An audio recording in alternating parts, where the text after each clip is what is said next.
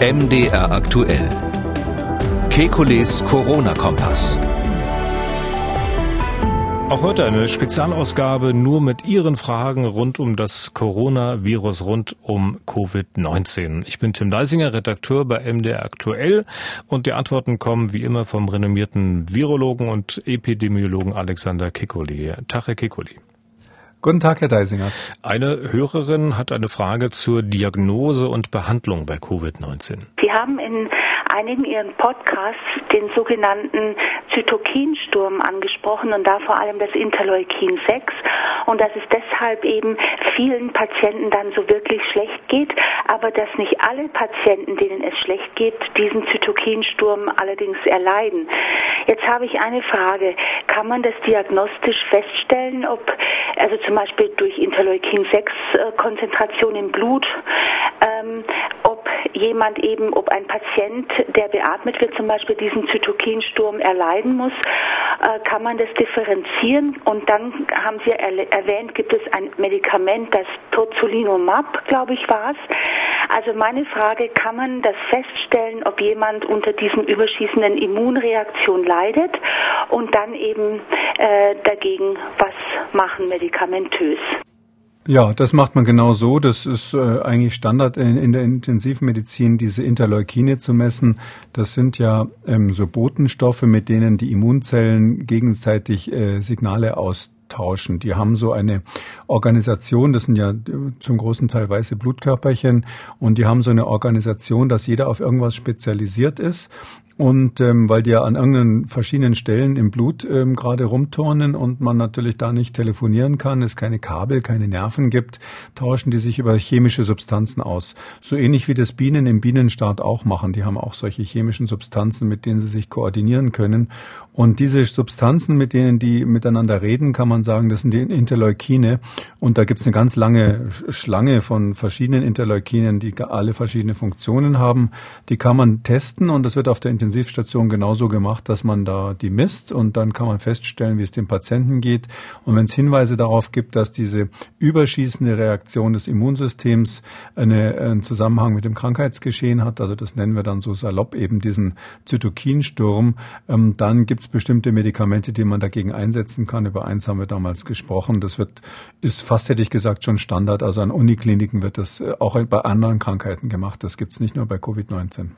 Hashtag Kikoli. Markus Lotz möchte wissen, was halten Sie von Berichten, unter anderem in der Washington Post, dass viele junge Menschen an Herzinfarkt und Schlaganfällen aufgrund von Blutgerinnseln sterben? Ist das Risiko für Jüngere dann doch größer? Gruß aus New York. Das Risiko für Jüngere ist nicht höher im Sinne, dass die jetzt eine unerwartet hohe Sterbenswahrscheinlichkeit haben, sondern es bleibt dabei. Ähm, so richtig steil steigt das Risiko ab bei der, an bei der Altersgruppe ab 70. Ab 65 ähm, ist es nicht so genau erfasst, aber man könnte zur Sicherheit sagen, die Hochrisikogruppe beginnt möglicherweise schon mit 65 und darunter fällt jetzt altersbedingt ähm, das Risiko an Covid-19 zu äh, sterben steil ab äh, bis, bis, bis fast im Bereich von null, dann wenn man unter 20 ist. Ähm, aber die, die da sterben, da sterben natürlich auch, gibt 30-Jährige, die einfach sterben oder 40-Jährige, die vorher gesund waren, die dran sterben. Das ist ja das, was uns auch so alarmiert hat. Die sind zwar wenige, aber da sind wir jetzt gerade dabei rauszukriegen, warum sterben die denn? Und da ist eigentlich ganz häufig, das hat diese Studie eben auch gezeigt, ähm, ein Grund, dass die diese Mikrotrompen haben. Das heißt, da kommt es zu einer Gerinnung, ganz feinen Gerinnungsstörung des Blutes, die die ganz feinen Endgefäße der Blutbahn verstopfen, die Kapillaren ganz am Schluss. Und ähm, das kann an verschiedenen Organen äh, Schäden machen. Zum Beispiel haben die dann manchmal Nierenversagen, ähm, sehen wir relativ häufig sogar. Und eben auch bis hin zum Herzinfarkt, also auch äh, Herzversagen infolge von Covid-19. Wobei man dazu sagen muss, das Geschehen bei diesem Herzinfarkt ist noch ein bisschen komplexer, weil ja immer auch die Lunge befallen ist. Und das Herz muss ja das Blut durch die Lunge pumpen. Und wenn der Widerstand in diesem Lungenkreislauf steigt, dann ist das Herz auch überlastet, sodass es dann nicht ganz klar ist, waren es jetzt die Mikrotrompen, war es eine anderweitige Schädigung, war es vielleicht auch diese Überlastung des Herzens beim Pumpen des Bluts durch die Lunge. Ähm, aber das sehen wir jedenfalls, ja, das sehen wir bei, als Todesursache. Das heißt aber nicht, dass das Risiko höher ist als, äh, als vorher vermutet. Weitere Frage über Hashtag Frakikole. Einen Twitter-User OnlyC nennt er sich. Äh, der möchte gerne wissen, ob es aus Sicht der Wissenschaft komplett ausgeschlossen ist, dass das Coronavirus in jetziger Form oder nach Mutationen von Menschen auf Tiere in Massentierhaltungen übertragen werden könnte. Was ist mit dem Verzehr von Tierprodukten? Wir haben bis jetzt keinen Hinweis darauf, dass es übertragen wird. Ähm, und die Massentierhaltung ist zumindest jetzt in Europa doch eigentlich genau für solche Fälle ganz gut gesichert. Das heißt also, ähm, bei den Tieren, die anfällig sind für bestimmte Viren, ähm, Klassiker sind da die Schweine in der Schweinezucht, da müssen die Bauern und die Tierzüchter darauf aufpassen, dass die sich nicht infizieren, also dass die Tiere sich nicht infizieren.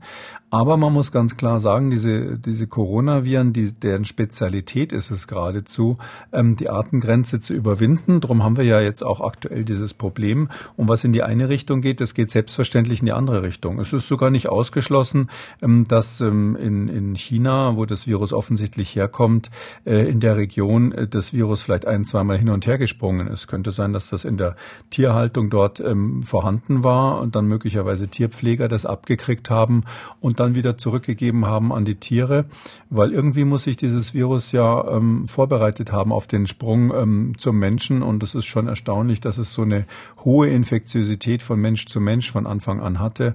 Das sieht man aus den allerersten quasi Wochen in Wuhan, äh, dass das richtig schnell von Mensch zu Mensch sprang. Und das ist eigentlich ungewöhnlich für ein Virus, was vorher nur in Fledermäusen und ähnlichem unterwegs war. Peter Müller hat uns per E-Mail erreicht und fragt, ist es möglich, A, dass es in Einzelfällen lebenslange Covid-19-Dauerausscheider geben wird? Frage B stelle ich im Anschluss an die Antwort. Also möglich ist natürlich immer alles. Ähm, Coronaviren machen das normalerweise nicht. Also die, die wir jetzt kennen, die haben das noch nicht drauf. Aber man muss dazu sagen, dass mit den Dauerausscheidern, das gibt es bei anderen Erregern. So klassisch sind so zum Beispiel die Salmonellen, die sich in der Gallenblase ansammeln können und da einfach äh, lange Zeit immer wieder äh, zu Ausscheidungen führen können. Es kommt immer darauf an, welches Organ eigentlich das Zielorgan des Virus ist. Und bei dem aktuellen äh, SARS-CoV-2-Virus ist es so, Klar ist das Zielorgan die Lunge, das ist ja ganz offensichtlich, aber das kann eben auch andere Organe des Körpers befallen, sehr, sehr viele verschiedene. Und äh, wir wissen auch, dass es zum Beispiel die Leber befällt. Und ob es vielleicht in irgendeinem anderen Organ noch eine ganze Weile bleibt und da vielleicht Jahre später noch vorhanden ist, das würde ich nicht ausschließen. Mhm. Also wir haben das bei, bei, äh, bei Ebola zum Beispiel gesehen. Da dachten wir immer, Ebola ist eine Erkrankung, wenn die ausgeheilt ist, ist es weg. Und nachdem dieser Riesenausbruch in Westafrika war, nachdem man dann zum ersten Mal wirklich Tausende und ja über Zehntausend Patienten und dann auch Todesfälle hatte, hat man es genauer untersucht und festgestellt, dass dann einige gibt, die zum Beispiel das Ebola-Virus noch Monate später in den Augen hatten völlig mhm. Überraschung oder in anderen Körperteilen. Ähm, und das ist hier jetzt nicht völlig auszuschließen, dass wir solche Befunde auch finden. Aber bis jetzt haben wir keinen Hinweis darauf. Mhm. Stichwort bleiben, gekommen, um zu bleiben. Äh, da geht es jetzt nicht um Monate im Teil B, sondern wahrscheinlich um einen längeren Zeitraum. Peter Müller möchte auch wissen, ob es möglich ist, dass es bei Covid-19, dass sich der Erreger an äh, für das Immunsystem unzugänglichen Stellen festsetzt, um dann später im Alter erneut Symptome zu erzeugen. Das wäre extrem ungewöhnlich. Also die Situationen, die wir haben, wo Viren im Körper bleiben, ähm, da gibt es äh, ganz wenige Ausnahmen, wo es später nochmal aufflackert. Der Klassiker ist so, wenn man so eine, so eine Varizelleninfektion hat, also so Windpocken als Kind abgekriegt hat, das gleiche Virus kann dann bei alten Menschen Zoster machen, also diesen Herpes Zoster. Das ist eine Alterserkrankung, die dadurch kommt, oder nicht nur im Alter, aber häufig im Alter, ist eine Erkrankung, die dadurch kommt, dass das Virus im Kindesalter oder im Jugendalter eben schon mal als, als Windpocken zugeschlagen hat. Ähm, das sind aber wirklich ganz bestimmte Ausnahmen. In der Regel ist es so, die Viren können schon im Körper bleiben. Es gibt sogar Virologen, die sagen, dass fast jede Viruserkrankung nicht in dem Sinn ausheilt, dass das Virus weg ist, sondern die sagen, irgendwo im Körper ist es noch, aber es wird vom Immunsystem so perfekt in Schach gehalten, dass es nie wieder eine Chance hat, ähm, Unsinn anzurichten. Ähm, äh, aber das, der, der Fall, dass es dann eine Alterserkrankung dazu gibt, das ist eine extreme Ausnahme und die Coronaviren, die wir bis jetzt kennen, die tendieren überhaupt nicht dazu. Angerufen hat uns auch Joachim Altmann aus Immenstedt im Allgäu. Ich bin 70 Jahre alt geworden vor einer Woche. Ich habe seit 35 Jahren und ich arbeite noch einen Tag in der Woche, seit 35 Jahren eine Kinderarztpraxis. Meine Frage, habe ich durch meinen Kontakt mit den Kindern und natürlich auch mit Coronaviren und vielen anderen Viren eine Grundimmunität aufgebaut bei mir, die mich teilweise oder vielleicht ganz gegen dieses Covid-19 schützen kann. Gibt es darüber Erkenntnisse? Ja, also kann man als langjähriger Arzt grundimmun werden? Ja, das ist äh, eine super spannende Frage. Es gibt vier verschiedene ähm, Coronaviren, die ähm, bei uns, wie wir sagen, endemisch sind, also die einfach immer vorhanden sind und das sind normale Erkältungsviren. Die gibt's übrigens bei Erwachsenen auch, aber eben auch bei Kindern und da Kinder ja ständig krank sind, äh, gehe ich davon aus, dass ein Kinderarzt mit den normalen, harmlosen Coronaviren intensiv Kontakt hat in, im Lauf seines Lebens.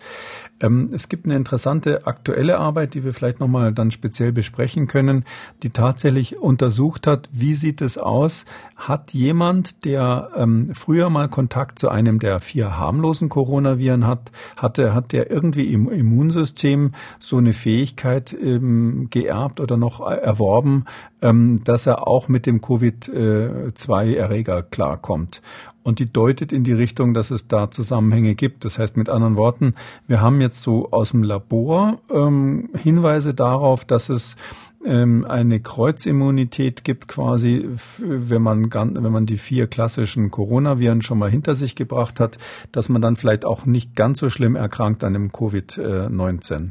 Das ist aber bisher nur ein Laborbefund, so, so ein Reagenzglasbefund. In der Praxis sehen wir das noch nicht, aber die, die Idee ist natürlich äh, da. Ich würde jetzt nur als 65, äh, 75-jähriger Arzt würde ich es jetzt nicht darauf ankommen lassen, weil das ist eine Theorie, die steht so im Raum. Äh, aber wenn es um Leben und Tod für mich selber geht, dann würde ich jetzt nicht sagen, im Zweifelsfall bin ich immun und ich lasse es darauf ankommen. Dann haben wir die Frage an eine Hörerin, die anonym bleiben möchte. Zitat, ich höre in meinem Umfeld in letzter Zeit häufiger, dass Ärzte sehr zurückhaltend damit seien, auf Corona zu testen. Das hänge zum einen mit einem Mangel an Schutzkleidung zusammen, habe wohl aber auch damit zu tun, dass im Falle eines positiven Tests die Praxis für zwei Wochen schließen müsste. Stimmt das? Wenn Ärzte wirklich zum Teil bewusst nicht testen, wäre wenig Verlass auf unsere Infektionszahlen. Zitat Ende. Ich bin sicher, dass es solche Einzelfälle gibt. Ähm, das ist ganz klar. Und es gab ja auch mal eine Situation, ähm, auf jeden Fall bis vor einigen Wochen, wo Arztpraxen wirklich Schwierigkeiten hatten, das Schutz, die Schutzkleidung zu bekommen. Also was ich jetzt höre, ähm, ich musste einfach glauben, was die Politik sagt, ist es so, dass die Schutzkleidung jetzt ausreicht, auch wenn man liest, dass viele Masken, mit denen sich Politiker schon haben fotografieren lassen am Flughafen, dann hinterher Schrott waren und, und nicht zu gebrauchen waren. Aber unterm Strich ist es es wohl so, dass die Arztpraxen jetzt genug ähm, Schutzkleidung haben. Wenn nicht, äh, können wir vielleicht hier eine kleine Bestandsaufnahme gleich dazu aufrufen, dass man sich mal meldet, wenn das, wenn der Mangel noch besteht. Aber es wird immer gesagt, der besteht nicht mehr.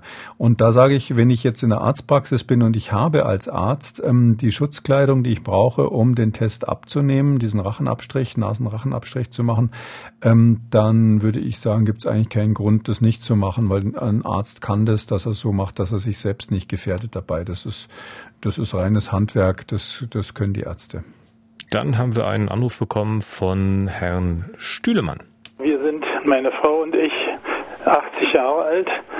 Ich bin fast blind, meine Frau ist demenzkrank. Wir können also nicht über Internet die Fragen bestellen, sondern wir können es hier nur am Telefon machen. Und zwar um die Frage, warum werden die Filter für die 80-Jährigen nicht über die Versicherung für äh, die Bundesversicherungsanstalt verteilt? Denn dort sind doch alle Menschen, die eine Rente beziehen, sind dort gemeldet und da kann man die 80-Jährigen rausziehen und kann denen praktisch jetzt diese Filter zuschicken, die P2-Filter von den Menschen, die gefährdet sind. Das sind ja alle, die über 80 sind.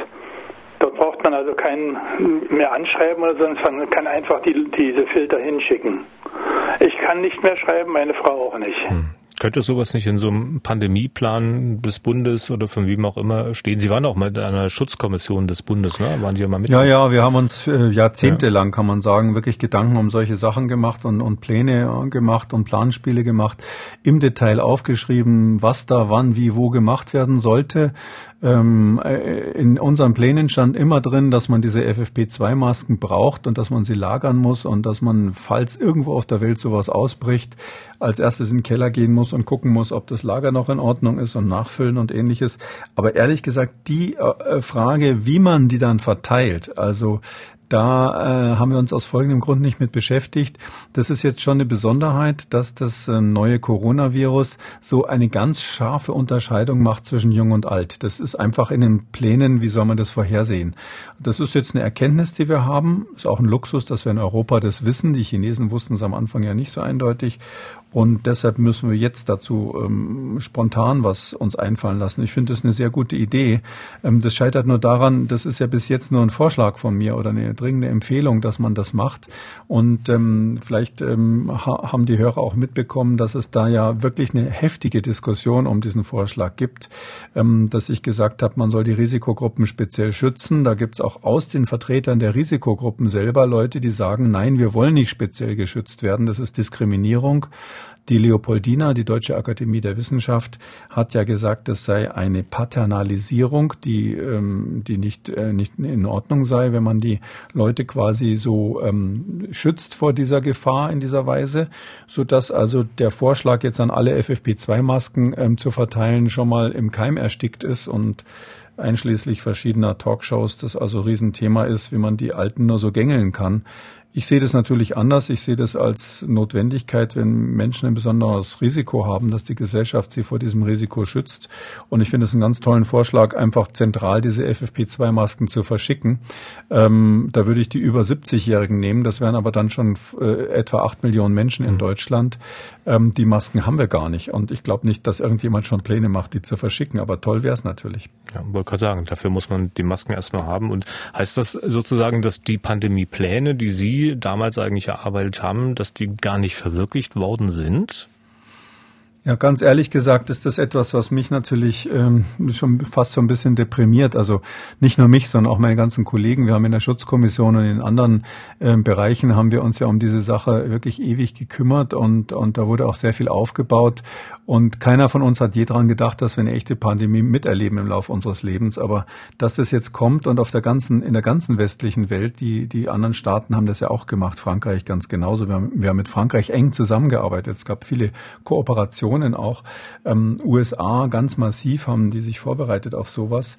Ähm, dass es jetzt so ist, dass man da eigentlich dieses, diese ganzen Planspiele, die gemacht wurden, die Übungen, die gemacht wurden, diese ganzen Überlegungen, dass das alles so, ähm, sage ich mal, fast wie neu erfunden wird. Also ich habe manchmal das Gefühl, ähm, da kommt bei, bei der Politik dann oft so ein Aha-Effekt. Ich erinnere mich an die Äußerung eines Bundespolitikers, der sagte, ich hätte nie gedacht, dass bei so einer Pandemie als erstes die Masken alle sein können. Das ist für die Leute, die, die sich damit beschäftigt haben, natürlich schon ein bisschen überraschend und zum Teil auch frustrierend. Machen wir weiter mit Hörerfragen. Ulrike Bergmann hat angerufen. Sie hat sich Gedanken gemacht über Übertragungswege in öffentlichen Toiletten. Ich betrachte Flüssigseifenspender und einmal Papiertücher als untauglich zur Vermeidung der Virusverbreitung. Der Hebel zur Flüssigseifenentnahme ist eine mögliche Übergabestelle. Beim Abtrocknen der Hände an Feststoff wird ein weiterer Träger angeboten, an welchem dann das Virus in den Sammelbehälter gelangt ist mit Feuchte und Träger die Überlebenszeit gesichert.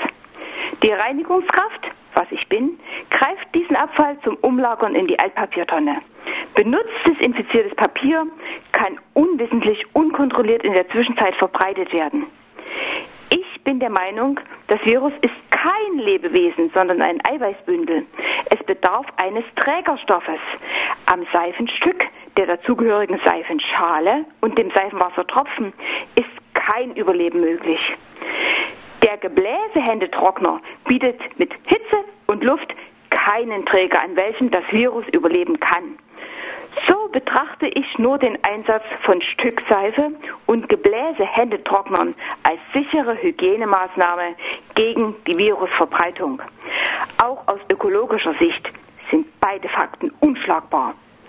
Auf Ihre Antwort wartet Ulrike Bergmann. Ja, nach dem Vorteil können Sie loslegen.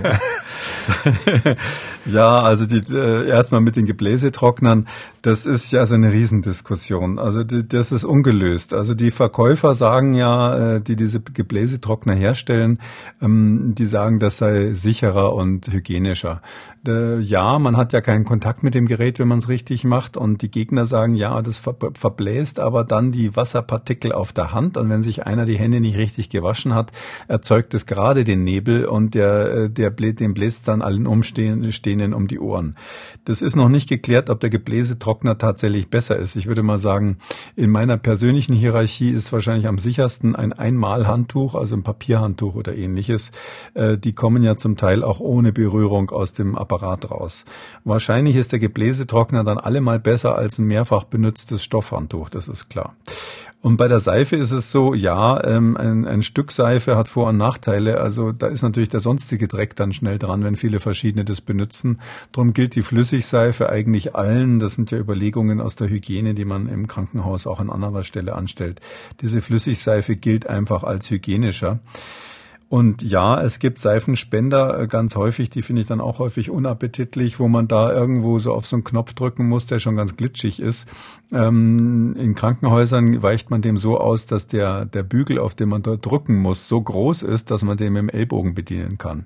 Ähm, solche Krankenhaus-Seifenspender gibt es natürlich jetzt äh, in der Autobahnraststätte nicht, ähm, so dass man fragen muss, ja, ist der Knopf da jetzt so gefährlich? Ich würde insgesamt sagen, das sind alles Überlegungen, die gibt's für Krankenhäuser, wo wir es mit sehr gefährlichen Keimen in sehr großer Konzentration zu tun haben, und zwar ständig. Hier reden wir über einen Erreger, der ganz selten mal auftritt und wo man sich für diesen seltenen Fall schützen will. Ich kann nur daran erinnern, aktuell sind ungefähr 1400 Fälle neu gemeldet pro Tag. Ähm, äh, wenn jetzt, selbst wenn dreimal so viele tatsächlich vorhanden wären oder fünfmal so viele, wären das auf 83 Millionen Bürger im Moment eigentlich keine allgegenwärtige ständige Dauergefahr und vor allem nicht auf jedem Griff äh, Viren in großer Konzentration, sodass meine Befürchtung eher ist, dass die ganze Bevölkerung so natürlich auch durch diese die, die Aufrufe, die da stattgefunden haben, jetzt in so einem Alarmzustand ist.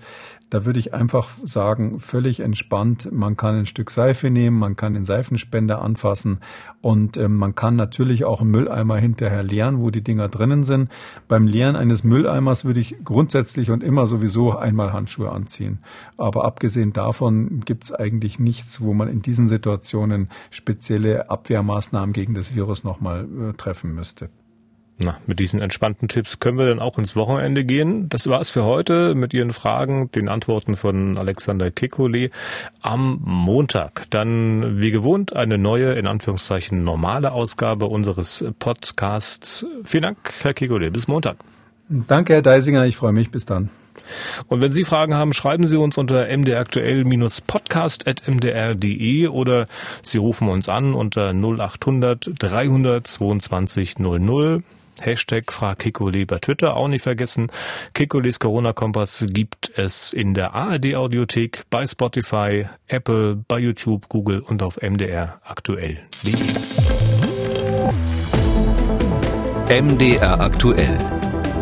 Kekules Corona-Kompass.